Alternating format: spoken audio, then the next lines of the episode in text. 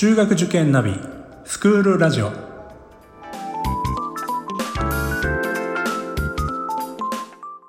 スクールナビゲーターののびるです。この番組は中学受験を目指すご家庭に学校の先生からの生の声や受験に役立つ情報をお届けするラジオです。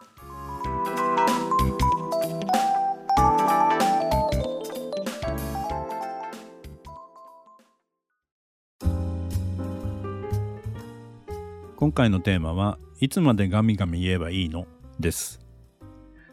えー、まあ面談を数多くしてきましたけどもちょうど4年生5年生あるいは6年生の夏前ぐらいですかね、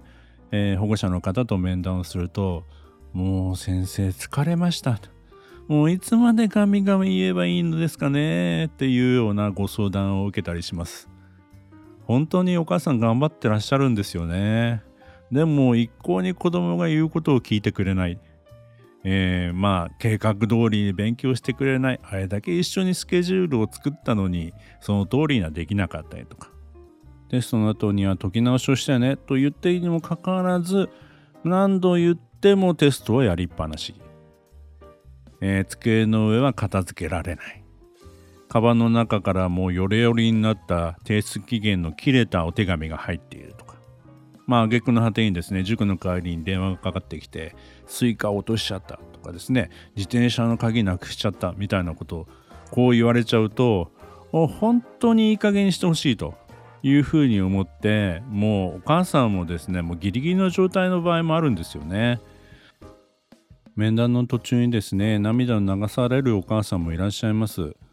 いや、でもその後ですねえ、面談が終わった後、いや、でも先生、やっぱり私がえー、くじけちゃいけないんですよね。頑張りますっていうふうに言われていくお母さんの姿って本当に素晴らしいなっていうふうにいつも感動させられます。そういう姿お仕事やですね子育てに頑張ってるそういう姿というのはいつか必ず子供に伝わると思うんですよね。中学受験を終えた受験生にインタビューをするとですねやはり一番感謝しているのはお母さんっていうふうに答える生徒も多いんですよね。普段はそういうことはあまり言わないと思います。塾で成績表を返したりすると成績が下がったりしている子は鬼ババアに殺されるとかって平気で言ってます。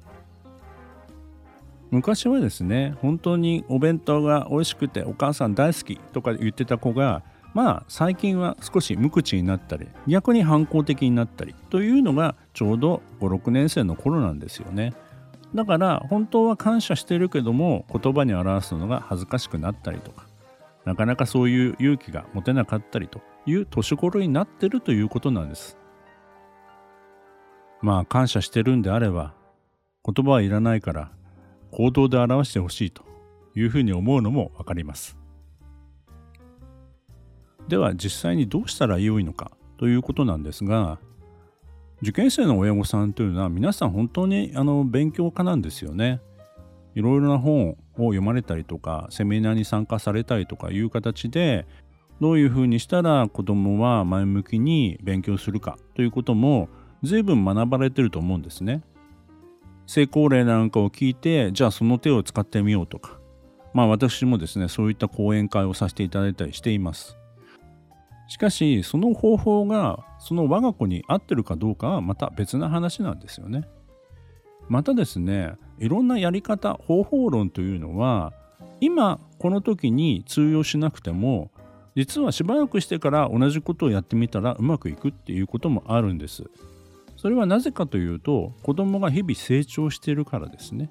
心も体も成長している本当にえー、ゴールデンエイジと私たちは言ってますけども一番伸び盛りの時期なんですね。ですから例えば4年生や5年生の時にはうまくいかなかったことが6年生になったらぴったりはまって、えー、うまくいくということもあるんです、えー、ですのでやはりよく言われることではあるんですけども親が諦めないということ。また昔ダメだったことも、えー、試してみるということもいいと思います。私も長い間、えー、ノート法というものを子どもたちに、えー、教えてきました。4年生の時にはノートをうまく作れなかったけれど5年生になったらできるようになるっていうケースとはたくさんあります。まあ振り返りが苦手な年頃っていいますかあの低学年のうちっていうのは新しいものをどんどん先に進めたいというような子どもの特性がありますからなかなか前に戻って振り返ってノートを作っていくとか、まあ、そういったことはなかなか苦手といいますか特性から難しいんですよね。でも5年生や6年生になってくるに従って復習ということが少しずつできるようになっていきます。まあ、そういう中で例えば振り返り用のノートを作るということができるようになっていくわけです。ご家庭でも例えばホワイトボードにその日の一日のやるべきことを書いてそして終わったらチェックをしていくとというようなやり方を試したことがあるそういった保護者の方もいらっしゃると思うんですよね。でもその時はやっぱり三日坊主で終わってしまいました。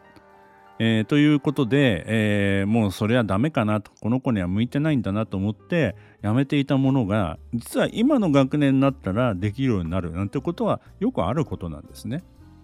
ですから、えー、まあ決めつけずに、えー、まあもう一回やってみようかなぐらいのそんな気持ちで、えー、やってみるのもいいと思います。あまり過度にですね期待しすぎないということも大事なんですよね。まあとにかくですね、お母さんが頑張りすぎないっていうこと、とても大事です。今日は本当に夕飯作りたくないなと思ったらですね、たまにはデリバリーでいいじゃないですか。子供はですね、喜んだりしますよね。でも親としてはなんか手を抜いてしまって申し訳ないな親としてはなんか失格なんじゃないかなっていうふうに思ったりもするでしょう。でもそんなことはないんですよ。はい、毎日頑張ってらっしゃるわけですからたまにはいいと思いますよ。まあ外ではですね子供は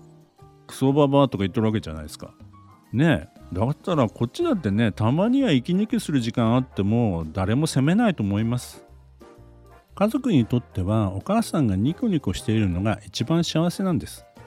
でもねずっとニコニコはしてらんないですよね。だからそういう時には疲れたっていうふうに本当のことを言ってねサポートしてもらいましょう家族に甘えることは決して悪いことではないです何も言わないでずっと我慢し続けてると周りも気を使って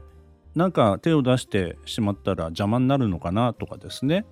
お母さんは辛抱強いんだなっていうふうに 思ってしまいますけど実際には大変なことばかりじゃないですか。それをやっぱり家族で共有するっていうことは家族にとっての幸せにもつながると思います。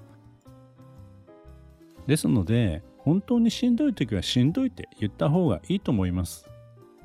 もしかしたらですね子供は子供なりになんかお手伝いを頑張ってくれたいですね。えー、旦那さんは優しい言葉をかけてくれたりそんなこともあるかもしれません勉強を頑張ってくれたりしたらラッキーですよねですのでちょっと手抜きというのも考えてみてはいかがでしょうか。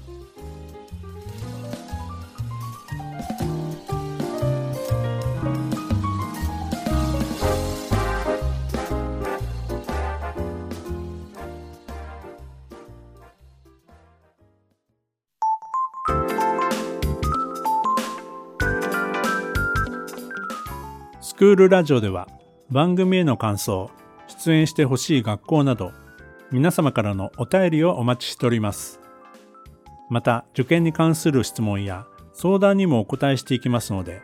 概要欄の Google ホームからお気軽にお寄せください。Apple、Amazon、Google、Spotify などの無料のポッドキャストアプリで、購読やフォローなどのボタンを押していただくと、更新情報が届きますので便利です。それでは次回もスクールラジオでお会いしましょう。